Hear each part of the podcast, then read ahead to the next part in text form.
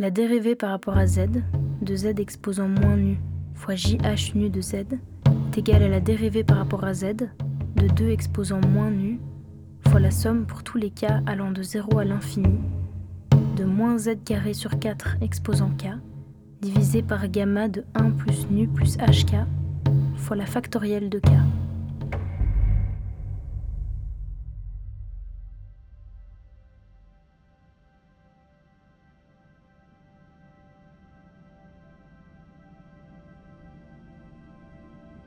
Comment regarder plus loin Un documentaire radiophonique de Mélanie Godin et de Renaud Lambiotte.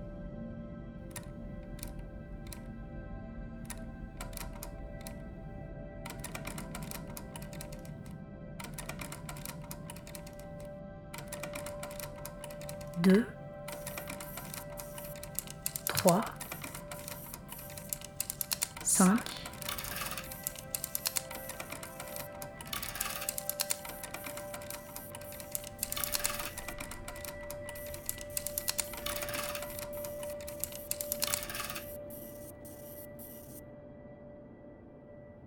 Je m'appelle Ingrid Daubechy, je suis mathématicienne.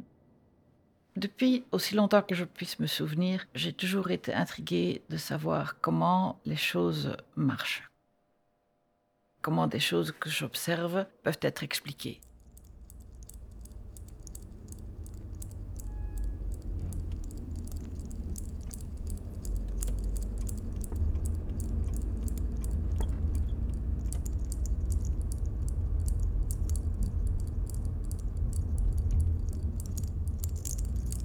Un soir, je me souviens, j'étais toute petite.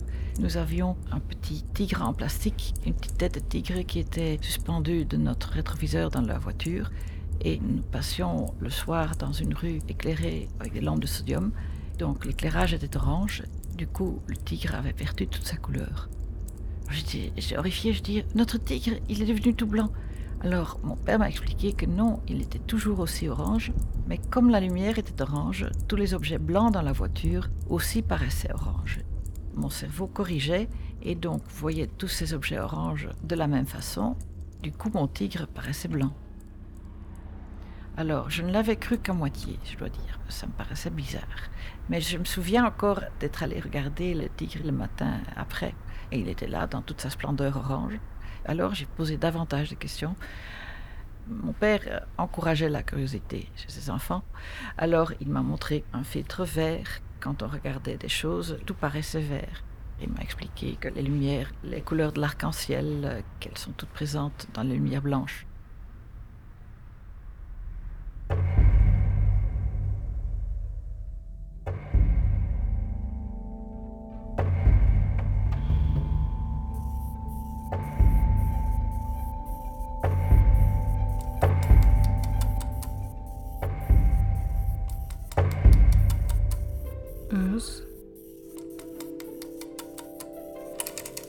vingt-trois, vingt-neuf, quarante-et-un, cinquante-trois.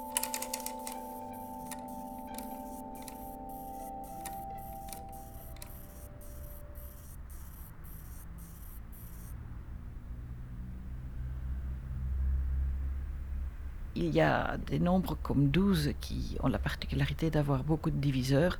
J'étais très jeune et je savais bien que quand on avait 12 objets, on pouvait les ranger en plusieurs rangs de longueur égale, de plusieurs façons. On peut mettre 6 de 2, on peut mettre 4 de 3, etc. Et qu'avec un nombre comme 13, ce n'est pas possible. Donc pour moi, les mathématiques sont vraiment observer des choses, les nommer et alors raisonner avec ces concepts qui sont déjà abstraits et voir que ces abstractions et leurs liens peuvent se retrouver dans beaucoup de cadres différents.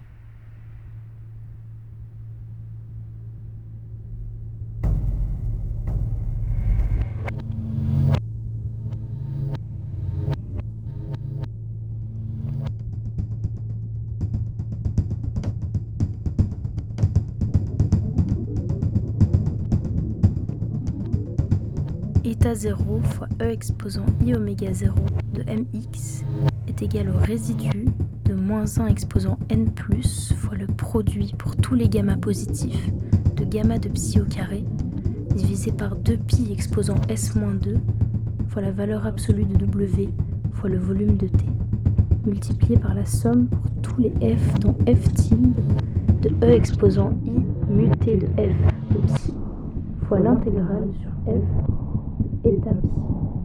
fois E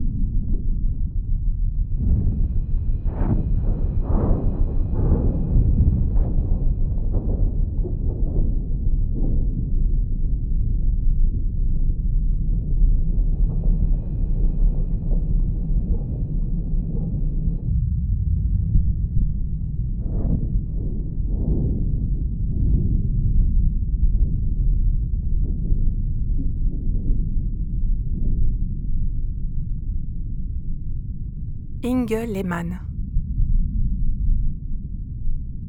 Si Inge Lehmann avait pu, comme dans une fiction, écrire le déroulement de sa vie au fur et à mesure de l'écoulement de ses jours, elle qui avait fréquenté une école mixte, où la notion de genre importait peu, aurait, dans ce roman rédigé de sa main, continué sur sa lancée. Elle se serait jointe naturellement à ses collègues scientifiques, pour la plupart des hommes. Mais pour que la vie de Inge s'oriente autrement, la légèreté d'une plume d'oie sur une feuille vierge n'aurait pas suffi. Jeune femme, elle entrait dans un texte que d'autres écrivaient pour elle. Pour elle et ses sœurs, depuis des lustres. Nous sommes en 1911. Après son bac dans une école progressiste, elle part étudier à l'université de Cambridge au Royaume-Uni. Là, elle accuse le choc. Dans le livre de chair et de sang que Inge aurait écrit, l'héroïne n'aurait pas été contrainte de se limiter à assister à des conférences. Elle aurait pu utiliser les bibliothèques, les laboratoires de l'université, et n'aurait pas été chaperonnée pour pouvoir rencontrer son ami, Niels Bohr. Dans ce livre vivant, écrit par la principale intéressée, elle ne serait pas rentrée si vite au Danemark, n'aurait pas interrompu ses études pour travailler dans un bureau d'assurance, faute d'autre chose. Heureusement, ce ne sera pas le dernier chapitre de sa vie. Après quelques mois d'ennui, elle se saisit de la plume confisquée, cette plume invisible qui, lorsqu'on en prend conscience, se trempe dans l'audace, le risque, la détermination. Elle reprend le récit de son existence là où pour d'autres il devrait se conclure, bien décidée à ne pas le laisser dériver vers cette fin annoncée.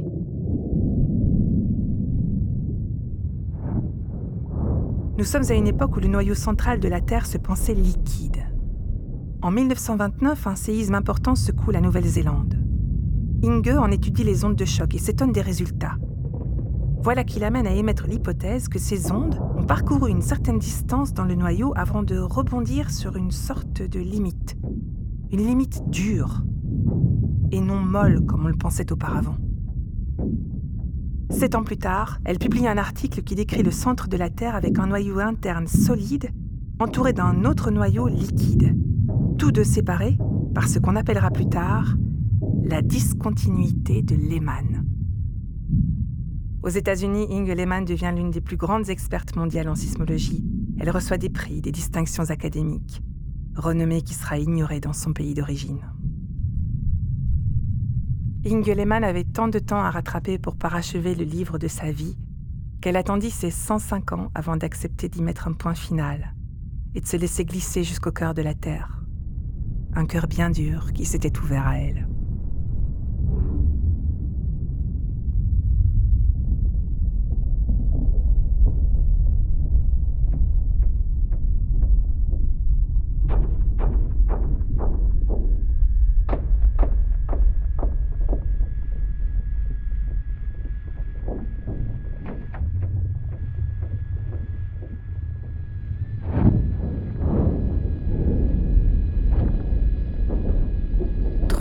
de terre.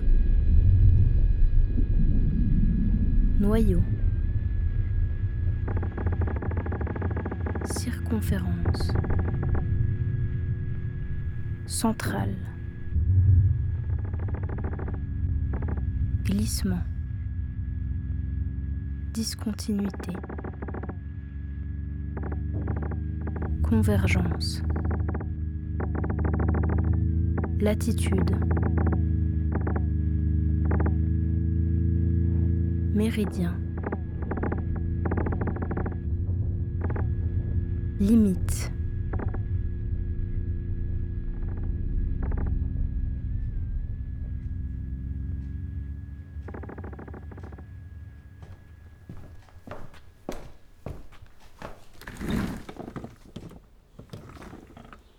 Je suis Claire Voisin, je suis actuellement professeure au Collège de France. J'occupe une chaire de géométrie algébrique. Mais auparavant, j'étais chercheur au CNRS pendant 30 ans en fait. Actuellement, je rédige un article qui est presque fini je pense qu'il montre un résultat assez important. Et euh, il y a un trou dans cet article, une démonstration qui n'est pas terminée. mais je ne sais pas pourquoi, c'est un peu la première fois de ma vie que ça m'arrive. Je n'arrive pas à me concentrer suffisamment pour terminer, euh, combler ce trou. Bon, peut-être parce qu'il y a une difficulté euh, formelle ou technique. Mais une des raisons, c'est que je suis absolument convaincue que l'énoncé est vrai, c'est un énoncé très général. Même la plupart des gens, voyant l'énoncé, auraient tendance à dire euh, qu'il est tellement naturel que très probablement il est vrai. Mais c'est précisément à cause de ça que j'ai du mal à faire l'effort de formaliser totalement la démonstration, sachant qu'il y a un passage tout à fait technique. Je n'ai pas réussi, ça fait plusieurs années que ça dure, à mobiliser ma concentration pour régler ce problème technique. Donc là, je suis un peu mécontente de moi parce que franchement, c'est quelque chose qui est presque terminé. Je devrais m'y remettre. Mais je sais que j'aurais besoin peut-être d'un mois très concentré. C'est une situation désagréable. Euh, c'est un beau théorème, un bel énoncé, mais euh, je suis un peu démotivée pour euh, terminer techniquement la démonstration. C'est un combat, euh, c'est un combat contre soi-même, contre sa propre paresse, contre ses propres limites, euh, contre ses difficultés à se concentrer. Un combat aussi pour se convaincre que tel énoncé est suffisamment important pour qu'on consacre du temps, qu'on fasse l'effort de mettre en place une démonstration, sachant que dans une démonstration complète, il y a des détails qui présentent en eux-mêmes aucun intérêt. Euh, parfois, des lemmes sont intéressants, mais souvent, les lemmes ne sont pas intéressants en eux-mêmes. Il faut accomplir tout ce travail malgré tout. Je pense que c'est pour ça que petit à petit, les mathématiciens, à un certain âge, euh, cessent de publier. C'est qu'en fait, la vraie belle partie du travail, ça consiste essentiellement à rêver, à rêver sur ce qui peut être vrai, sur ce qu'on aurait envie de faire, euh, à contempler, contempler plutôt l'univers mathématique. Et quand on veut vraiment montrer, euh, terminer des démonstrations, eh bien, il y a tout un aspect qui n'est pas toujours très plaisant, en fait. Bien sûr, il y a quelque chose de très gratifiant. La raison pour laquelle on ne laisse pas tomber, c'est qu'on est très accro, qu'on veut montrer, on veut montrer ce théorème. C'est notre raison d'être, hein, momentanément.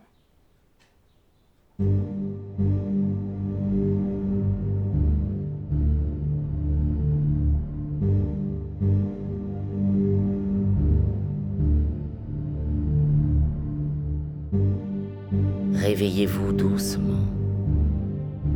Étirez-vous dans la mollesse argentée des heures et le câlin de quelques rayons de soleil. Voyagez, paupières mi-closes encore, dans le paysage des raies spectrales. Allez jusqu'au rouge qui enflamme votre passion de chercheur. Et pour fêter la trouvaille, continuez jusqu'au violet. Applaudissez le feu d'artifice de votre enthousiasme.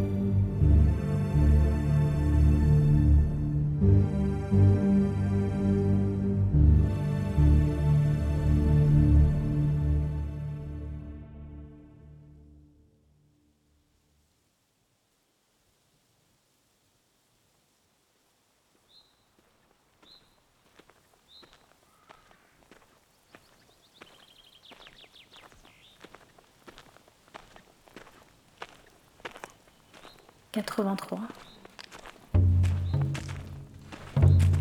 89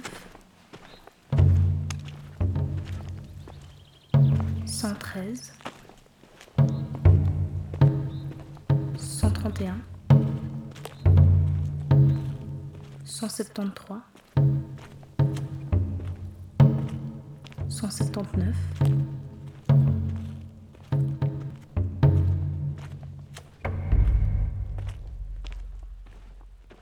Souvent, quand j'enseigne, donc je dérive toujours tout au tableau, il m'arrive de faire de petites erreurs qui se compensent. Il m'arrive très souvent de le faire. Trop souvent pour que ce soit simplement un hasard. Je crois que parfois j'écris des choses, mais j'ai en tête ce que j'aurais dû écrire. Et je compense plus tard. Donc je dis toujours à mes étudiants, c'est pour qu'ils suivent, qu'ils détectent. Mais en fait, ça vient complètement naturellement. Je ne le fais pas exprès. Une véritable erreur, c'est quand on a un blocage. Donc de croire que ceci et cela rend une autre chose qu'on aimerait impossible, alors que ce n'est pas toujours le cas. Et parfois, il y a un blocage mental qu'il faut faire sauter.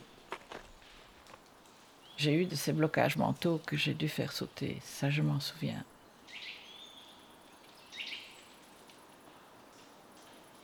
J'aime bien prendre l'image de l'escalade, même si elle peut donner l'impression euh, que les mathématiciens sont un peu des sportifs qui accomplissent une performance. Dans l'image de l'escalade, il y a cette étape où euh, vous ne faites rien, vous contemplez la voie et vous analysez. Et il y a le moment de révélation où vous imaginez la voie possible qui va vous permettre de, de passer là où, a priori, il y a quelque chose qui est infranchissable.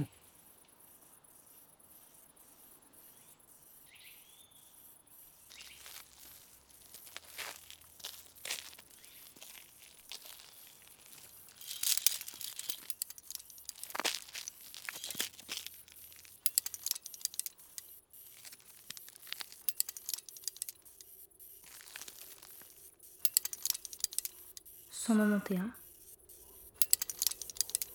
233, 239, 251, 281,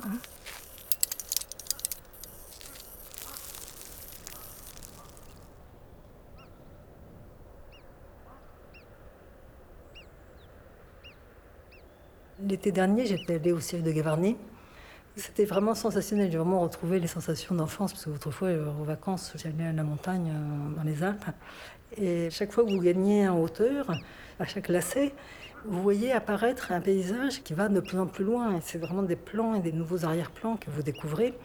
Et c'est vrai que faire des mathématiques, c'est vraiment un peu comme ça. C'est-à-dire que au fur et à mesure que vous connaissez plus de choses, que vous avez structuré votre savoir mathématique, en fait, vous découvrez, c'est le paysage qui change.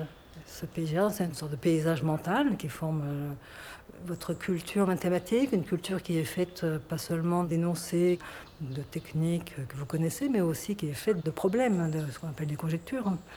C'est vrai que cette apparition successive des différents plans euh, du panorama, de plus en plus éloignés, ça m'a vraiment fait penser à, à ce qu'on connaît, nous, dans notre réflexion. Disons, plus vous êtes haut et plus vous voyez des choses qui sont encore plus hautes, des sommets qui vous appellent à aller encore plus loin.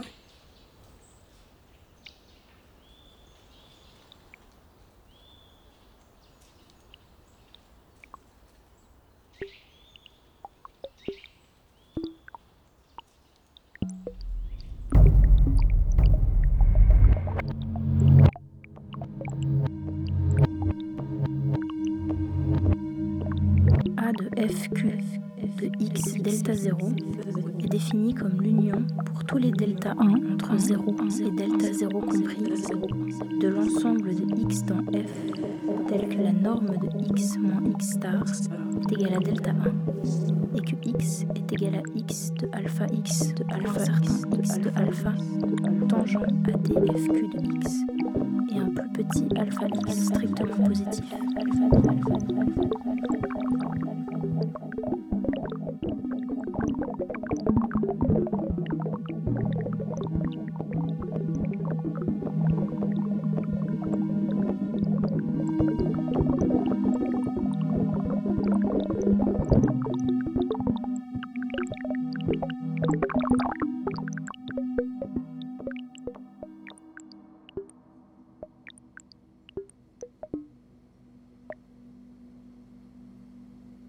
Je m'appelle Lucie Domino. Je suis postdoctorante au département de mathématiques à l'université d'Oxford. Donc j'ai fait une thèse en physique et là je suis au département de mathématiques pour faire des mathématiques appliquées et en fait faire des expériences. Et voilà.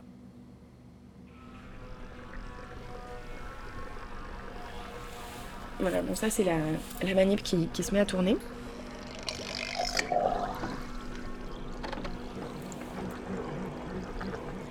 Quand on fait tourner un aquarium d'eau ou un verre ou peu importe, on crée une surface parabolique. Alors une forme parabolique, c'est une forme qui a une courbure de Gauss positive. Elle est courbée dans les deux directions. Et puis euh, à la surface de l'eau, j'ai fait flotter ma membrane qui, elle, a une courbure de Gauss euh, zéro. Donc ces deux objets sont incompatibles. Donc la membrane va être obligée de faire des rides, de faire des plis pour accommoder cette incompatibilité. Donc c'est une compétition entre l'élasticité de la membrane et la forme de l'eau. C'est un petit peu comme enrober euh, une orange avec du papier, sauf que l'orange c'est de l'eau qui tourne et le papier c'est ma membrane qui flotte.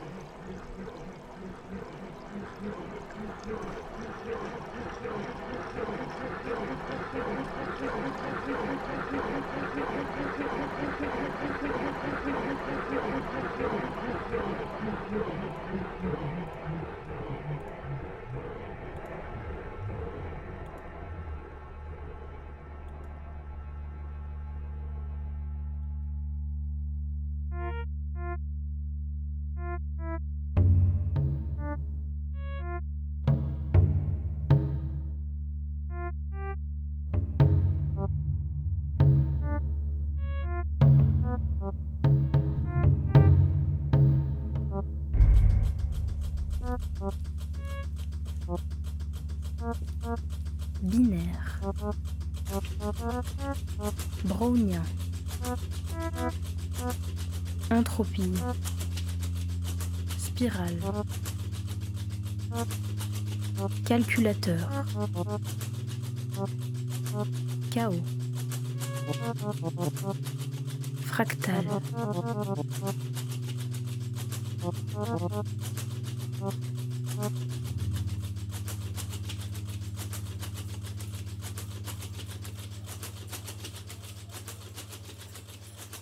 Marie Singou.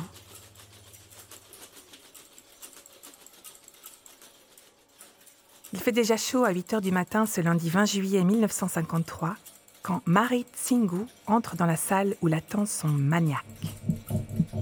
C'est le nom de l'ordinateur sur lequel elle travaille. Un mastodonte informatique haut et large comme un mur, plein de lampes, d'interrupteurs et de fils qui ne vont pas tarder à chauffer eux aussi. En ce 20 juillet 1953, Marie Tsingou est plongée dans un problème totalement nouveau. Programmer la simulation numérique d'un système physique. Personne n'a jamais fait ça sur un ordinateur. C'est Enrico Fermi qui a lancé l'idée. Le grand physicien, prix Nobel en 1938, s'intéresse au système dynamique non linéaire, c'est-à-dire tout ce qui a trait aux tourbillons, aux tsunamis, aux embouteillages ou à la mayonnaise qui prend d'un coup et pas petit à petit. Pour comprendre le comportement énergétique de ces systèmes, il faut créer un modèle virtuel. Et le maniaque pourrait servir à ça. Fermi met au point une version idéalisée d'un solide, fait d'atomes en vibration, avec ses collègues Stan Ulam et John Pasta.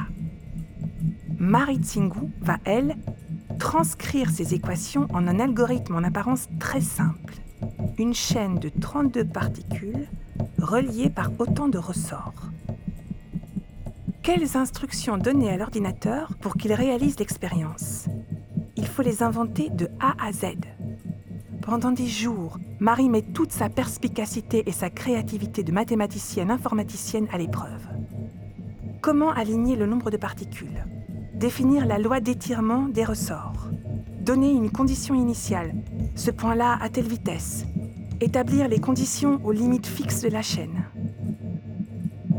Ce lundi matin, son algorithme est prêt. Elle tape consciencieusement les instructions sur une carte perforée qu'elle glisse dans la machine. Le mastodonte se met en marche.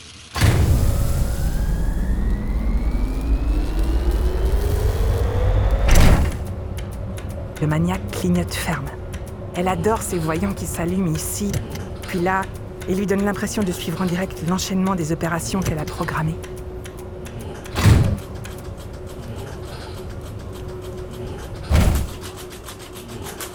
C'est bon. Le calcul prendra plusieurs heures. Ça laisse à Marie le temps d'aller chercher un café et un muffin aux myrtilles.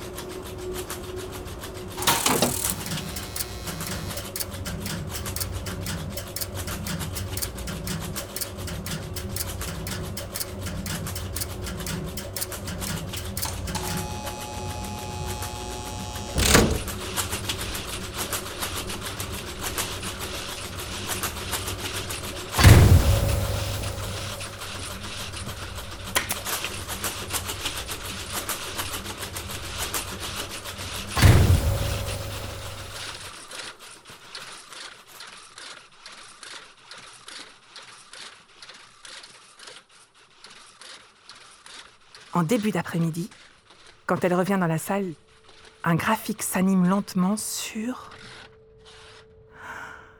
Yes, I did it Marie a les joues en feu. La simulation montre la chaîne de particules qui entrent en vibration et l'énergie qui se propage d'un ressort à l'autre, puis se répartit de façon homogène dans les ressorts comme prévu. Elle téléphone à John. It works, come to see it. Mais quand elle retourne à son graphique, elle voit que l'énergie est revenue au mode initial et qu'elle se repropage à nouveau. Et puis encore, et encore, sans fin, dirait-on. Y aurait-il eu un bug dans le programme? Elle revérifie son algorithme. Il est correct. Et le maniaque n'a pas l'air en panne. So what? Marie est sur des charbons ardents et son cerveau bouillonne. Tandis que sous ses yeux, la chaîne vibrante poursuit ses complexes révolutions périodiques, elle entrevoit une dimension nouvelle et totalement paradoxale de la physique. Sur ce, Pasta, Ulam et Fermi en personne déboulent. Eux non plus n'en reviennent pas, ne comprennent pas. Mais tant mieux. Ça prouve qu'il y a encore beaucoup à connaître. So exciting. Congratulations, Mary. Without you, we couldn't have discovered that.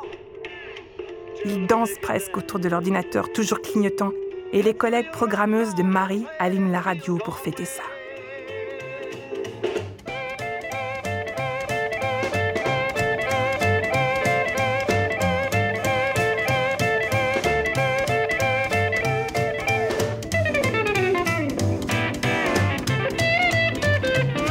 Oh, you grab a little gal and you circle like a top when you jump across the floor with a skip and a hop. Your pants rolled up and you're trucking on down till the break of day.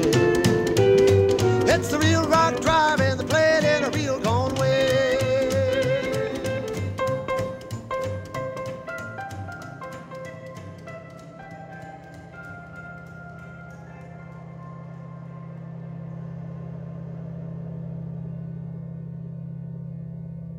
L'article ne sera publié qu'en 1955. Sur la première page, on peut lire Rapport rédigé par Fermi, Pasta et Ulam, alors que Fermi était mort un an plus tôt. Aucune mention de Tsingu comme co-auteur, alors que ses graphiques figurent dans la publication. Marie est juste mentionnée comme collaboratrice de travail.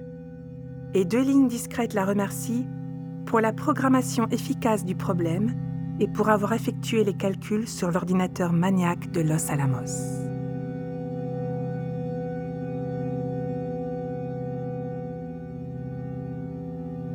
293 359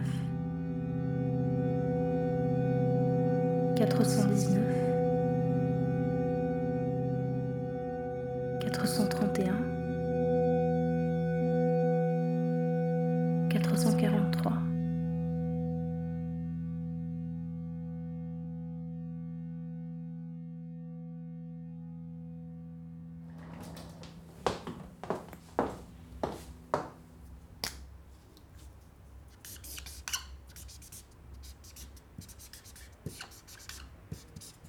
faut être mordu pour faire de la recherche en mathématiques comme une profession. Parce que la plupart du temps, quand on veut comprendre, on a l'intuition qu'il y a quelque chose et on ne trouve pas. On est bloqué. On essaye par plusieurs chemins et parfois on a l'impression d'avoir attrapé une partie, mais ce n'est qu'une partie, une autre partie reste élusive. Donc on est toujours frustré.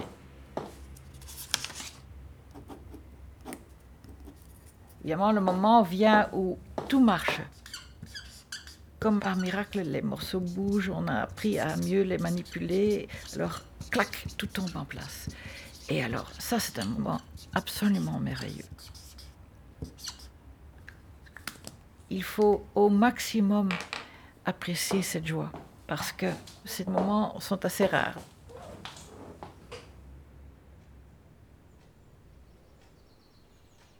J'ai eu des moments comme ça euh, quand j'étais enfant. Mon père était un homme euh, avec qui je n'étais pas sur un pied de familiarité, donc euh, pouvoir lui expliquer une démonstration que j'avais comprise, c'était pour moi quelque chose de très structurant pour ma personnalité. Le moment où on maîtrise une démonstration, ça donne un sentiment d'existence, d'authenticité profonde.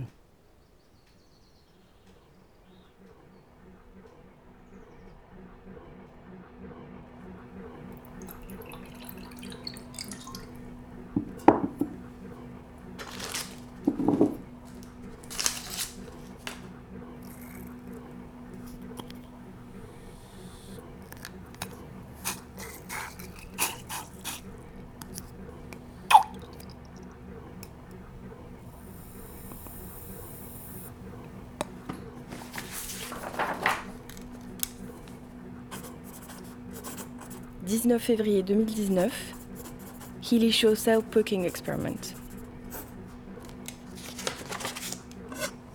Même manip que précédemment, CF page 5, sauf les dimensions de la plaque, 5 cm de diamètre et 17 cm pour le côté. Tout le reste est identique. On veut s'assurer que T sur D est petit, on prend donc des membranes de 6 microns d'épaisseur qui seront OK pour des gaps de 40 microns. Image 92, 0 mm d'indentation. Image 93, 3,6 mm. Image 94, 4,5 mm d'indentation. Image 95, 5,5 mm d'indentation. Image 96, 6,5 mm d'indentation. Image 97, 7,5 mm d'indentation. Fin des expériences.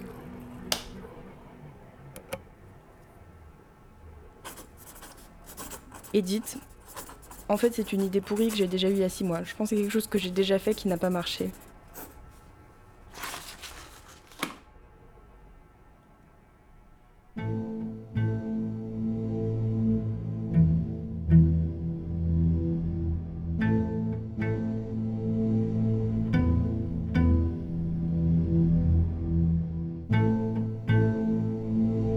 Et s'il n'y avait pas de lune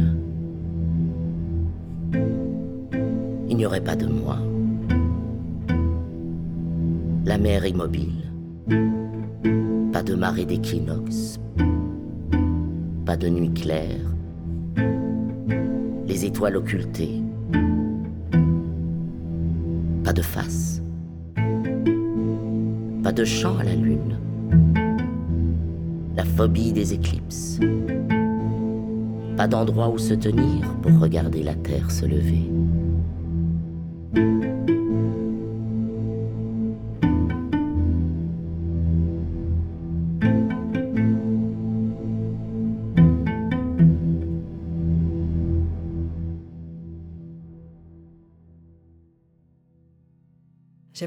Être seule.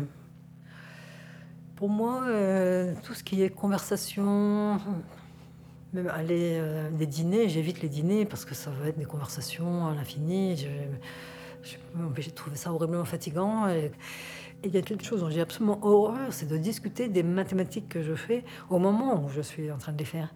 À ce stade un peu de gestation, les choses sont encore très confuses. On ne comprend rien, on dit que des sottises, on fait des erreurs de calcul à toutes les lignes. Les choses ne sont pas encore formulées pour qu'on puisse les transmettre de façon efficace. Ce stade informel, je trouve déjà suffisamment pénible à vivre pour moi, mais si en plus il fallait greffer là-dessus de la communication, c'est vraiment une difficulté supplémentaire. Je ne sais pas comment font les gens pour euh, collaborer, tellement euh, pour moi c'est problématique.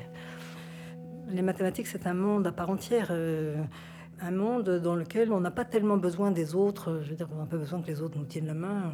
La communication est extrêmement importante, mais quand on fait des mathématiques, on est euh, vraiment environné d'un monde qui est d'une telle richesse, euh, qui, s'impose à nous avec une telle force que il n'y a plus la place pour quelconque sentiment d'ennui. On est totalement rempli de quelque chose avec lequel on se sent en une grande adéquation.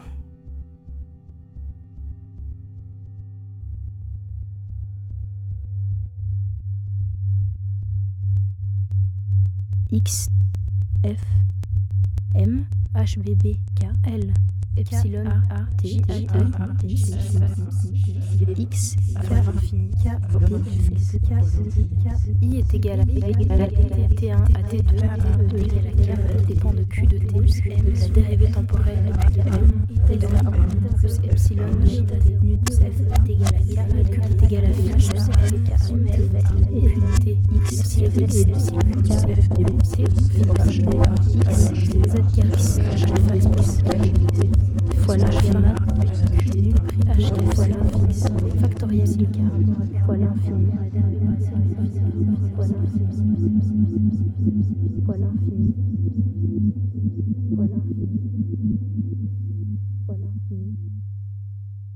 fois l'infini, fois l'infini, fois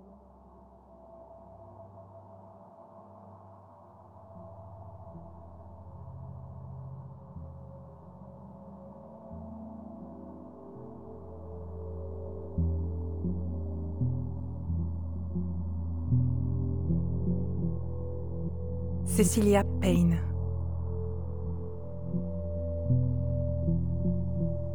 Le regard, l'importance de ça. Celui qu'elle a sur les photos, déterminé, direct. Celui qu'elle pose sur vous, sur tout. Comment elle scrute les autres, le monde autour. Le sens de l'observation, du détail, la volonté d'apprendre, la soif de comprendre.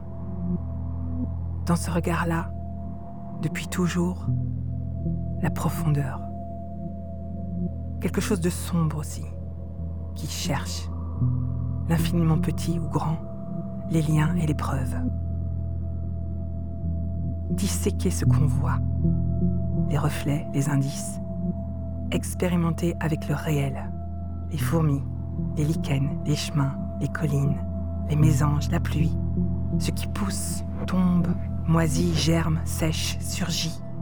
Les orchidées sauvages, l'érablière au fond du jardin, l'épaisseur de la neige, les nuées, le sommeil, les étoiles.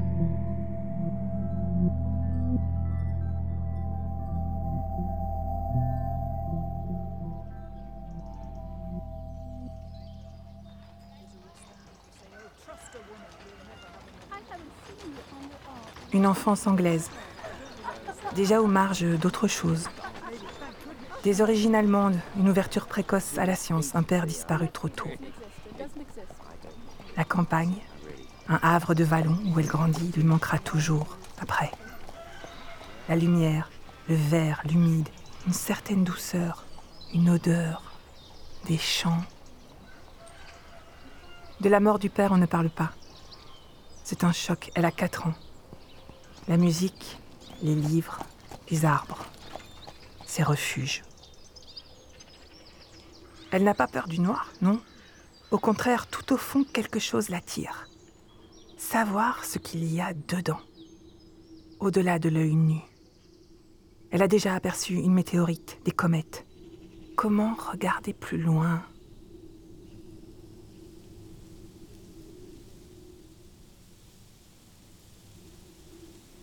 Astéroïdes, orbite, espace, atome, lumière,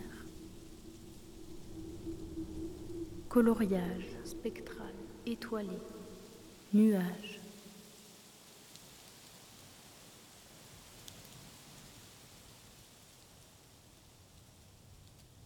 Pour nous, vraiment une condition sine qua non, peut-être le B à bas de notre travail, c'est la concentration. Or, euh, tout dans notre société moderne s'oppose à la concentration. Je veux commencer ma journée avec des maths dans la tête et pas euh, des flashs d'informations sur euh, le Brexit ou Trump. Les moments les plus extraordinaires, c'est les moments où on se met vraiment à réfléchir sans même l'avoir voulu. C'est là qu'on a besoin d'une liberté absolue. Et il arrive que, sans même y songer, je me retrouve tout d'un coup en train de faire des maths.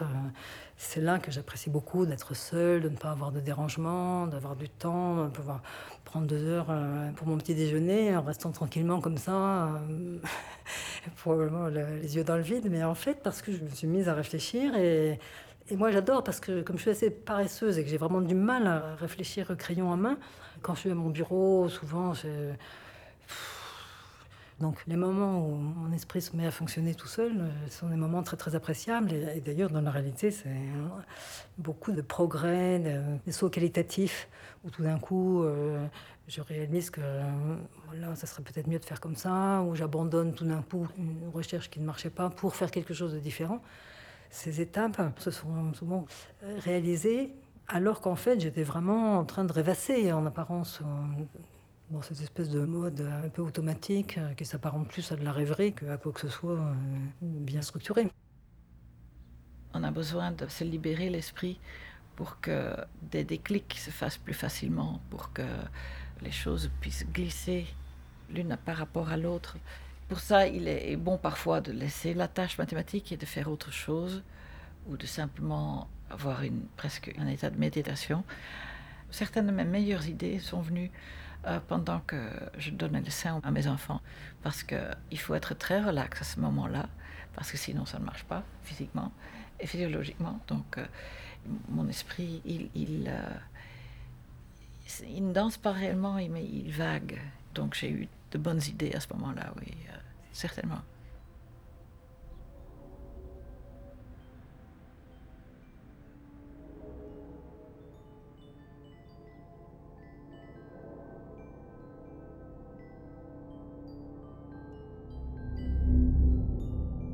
591, 509, 593, 641, 653, 659, 683.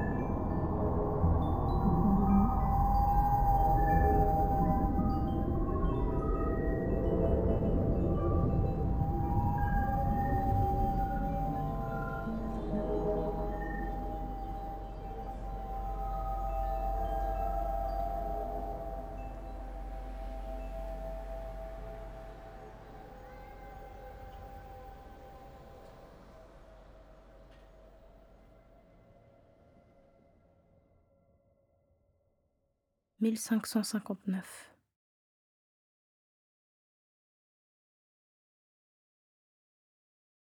Il y a cette phrase extraordinaire de Baudelaire dans les correspondances. Euh, L'homme, il passe à travers des forêts de symboles qu'il observe avec des regards familiers. Et je trouve que c'est tellement ça notre relation en mathématiques. Euh, c'est exactement cette relation où euh, nous avons l'illusion souvent que les objets mathématiques sont finalement peut-être pas des êtres vivants, mais des êtres avec qui nous communiquons. Il y a cette notion de familiarité qui correspond, à mon sens, à cette espèce de connaissance aiguë que nous avons des objets mathématiques, dans la mesure où ils sont nés dans notre esprit et qu'ils sont des objets de langage, de pensée. Euh, ils sont éclairés d'une réalité, d'un éclairage très très cru. On les connaît euh, de façon beaucoup plus intime que les objets qui nous environnent, qui pour moi sont une source de perplexité. Je me reconnais très bien dans ce début de la nausée, où il est là avec cette racine. Et il a parfaitement raison, c'est incompréhensible tout ça. Pour moi, le monde mathématique, c'est vraiment à l'opposé. C'est un monde d'intelligibilité où les objets nous sont familiers parce qu'ils sont profondément de la même nature que nous. Et ils sont vraiment à l'opposé de la contingence.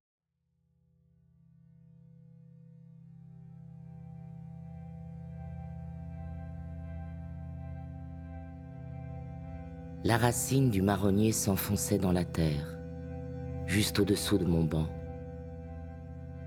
Je ne me rappelais plus que c'était une racine.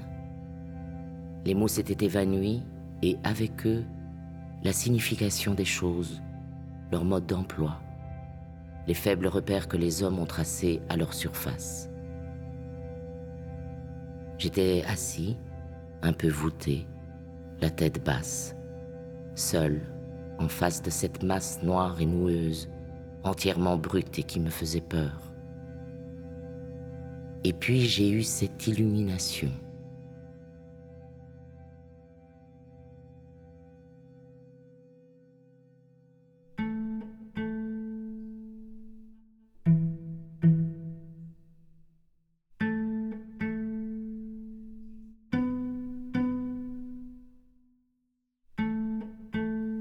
Femme puissante qui soupire.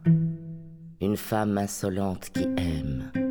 Une femme inspirée qui travaille. Une femme assurée qui chante. Une femme compétente qui se réjouit. Une femme confiante qui pleure. Une femme forte qui psalmodie. Une femme fière qui vient. Une femme fière qui devient elle-même.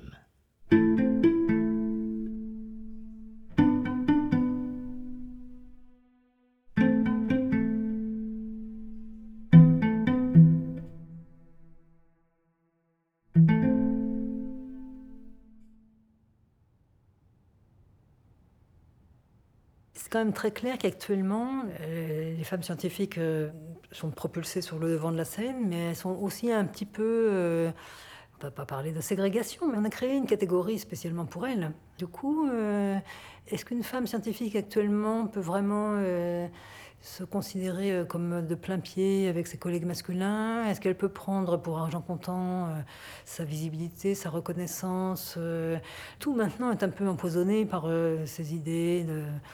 Bon, il n'y a pas toujours des quotas, mais souvent les gens vont cacher les quotas sous une forme ou sous une autre. Toutes ces démarches ont tendance à, à mettre un peu insidieusement dans l'esprit des gens le fait que les femmes scientifiques sont arrivées là où elles sont parce qu'on les a aidées. Si on les a aidées, c'est que somme toute elles avaient besoin d'être aidées. Qu'est-ce qu'on donne réellement aux femmes quand on donne un poste, mais qu'elle doit porter ensuite toute sa vie le sentiment qu'elle a eu ce poste parce qu'elle était une femme, ce n'est pas un bon cadeau. Est-ce que c'était vraiment un don? Il y a des choses comme ça. euh, il faut euh, être une femme d'élite, comme euh, Émile Noether, euh, Marie Curie, dont le niveau était tellement évident et s'imposait tellement par lui-même pour avoir le respect authentique des hommes d'égal à égal. Il était hors de question qu'un traitement de genre ma petite cocotte s'applique à elle. Mais malheureusement, actuellement, on voit, euh, je trouve, une sorte de tendance au traitement un peu condescendant.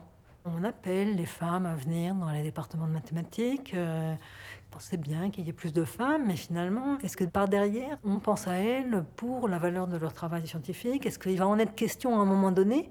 Ce n'est pas ce que je vois, moi.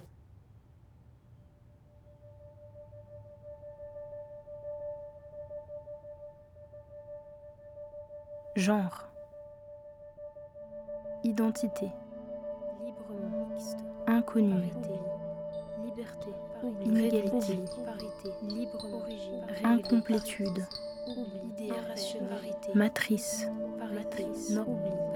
Sorcière. Perspective. Irrationnel.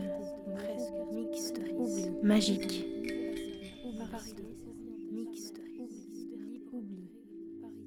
Liberté.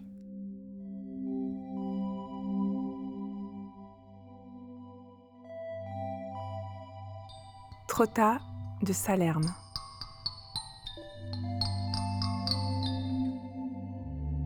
Cher Trotta de Salerne. Je vous écris de Bruxelles sur un ordinateur à la tombée d'un jour, au début du XXIe siècle, dans un français plus ou moins standard.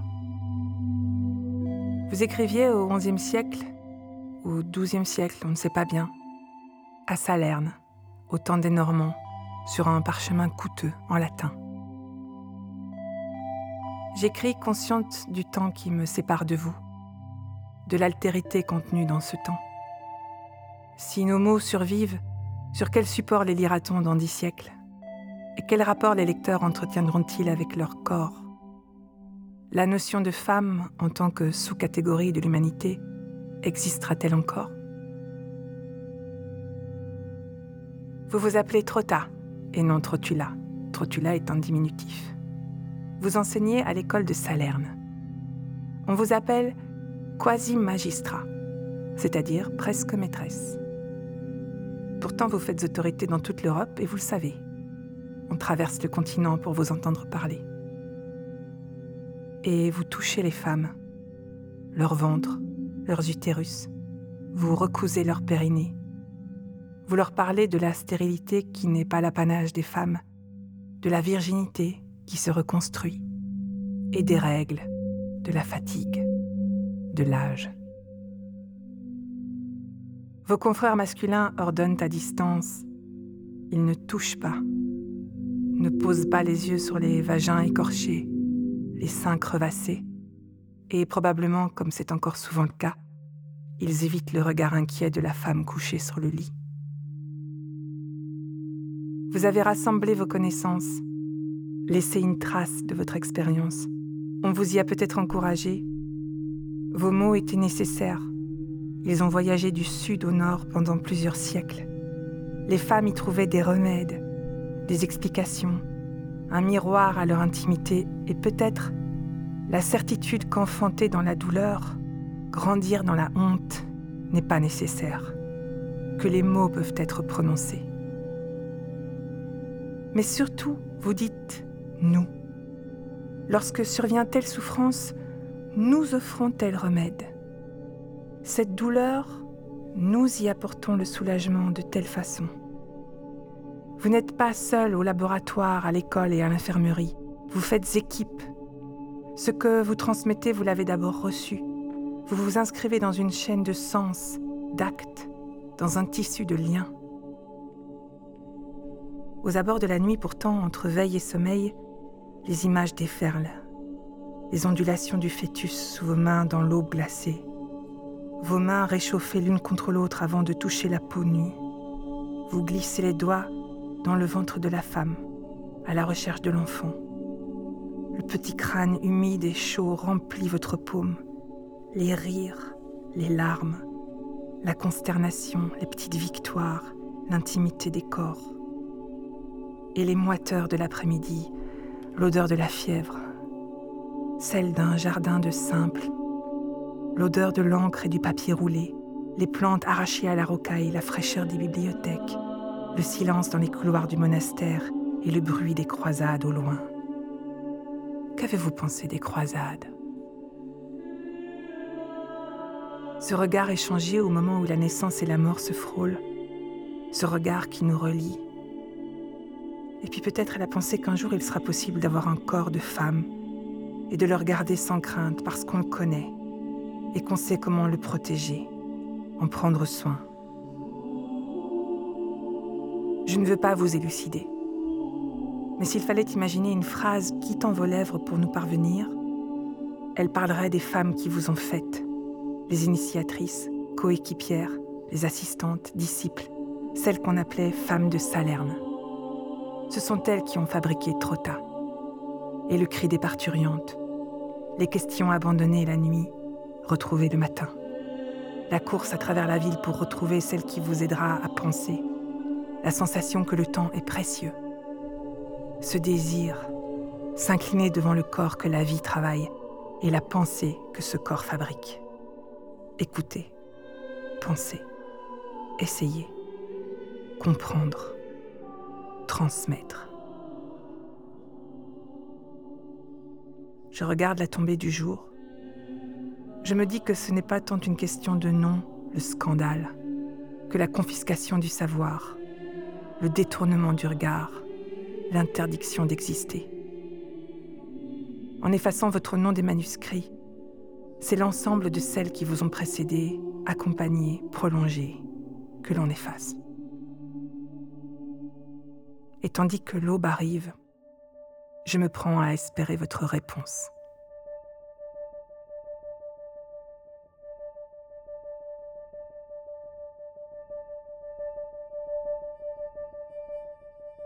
Marie Fairfax Somerville, Amy Neuter, Hypatie d'Alexandrie, Mariam Mirzakani, Gabrielle Émilie Le Tonnelier de Breteuil, Nicole Reine Jocelyne Belle Burnel, Kovalevskaya, Maria Gaetana, Caroline Lucretia Herschel, Rosaline Esther Florence Nightingale, Marthe Gauthier, Grace Murray Julia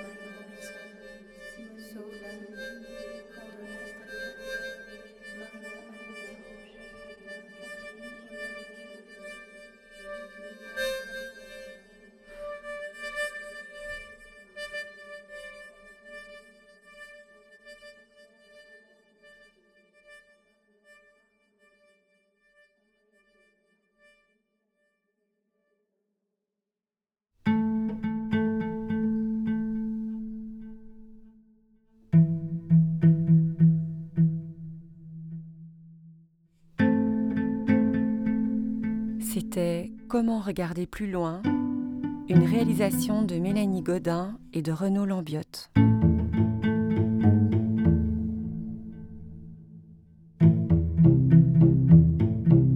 Avec les scientifiques Ingrid Dobochi, Claire Voisin, Lucie Domino. Les textes de Christine Vanacker, Isabelle Dumont, Anne Penders, Véronica Mabardi. Les équations de Leda Galuet, Frances Kirwan, Coralia Cartis, Amy Noter et les nombres de Sophie Germain.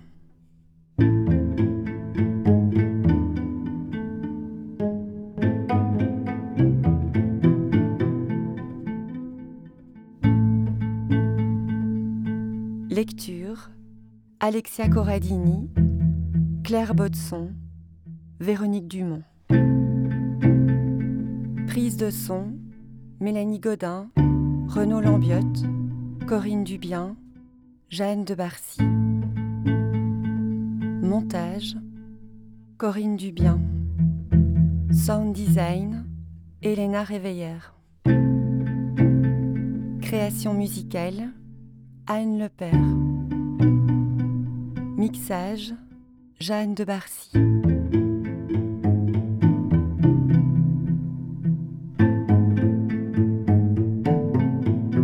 Nous remercions pour leur écoute Carmelo Iannuzzo, Caroline Berliner, Bastien Hidalgo Ruiz, Camille Valençon.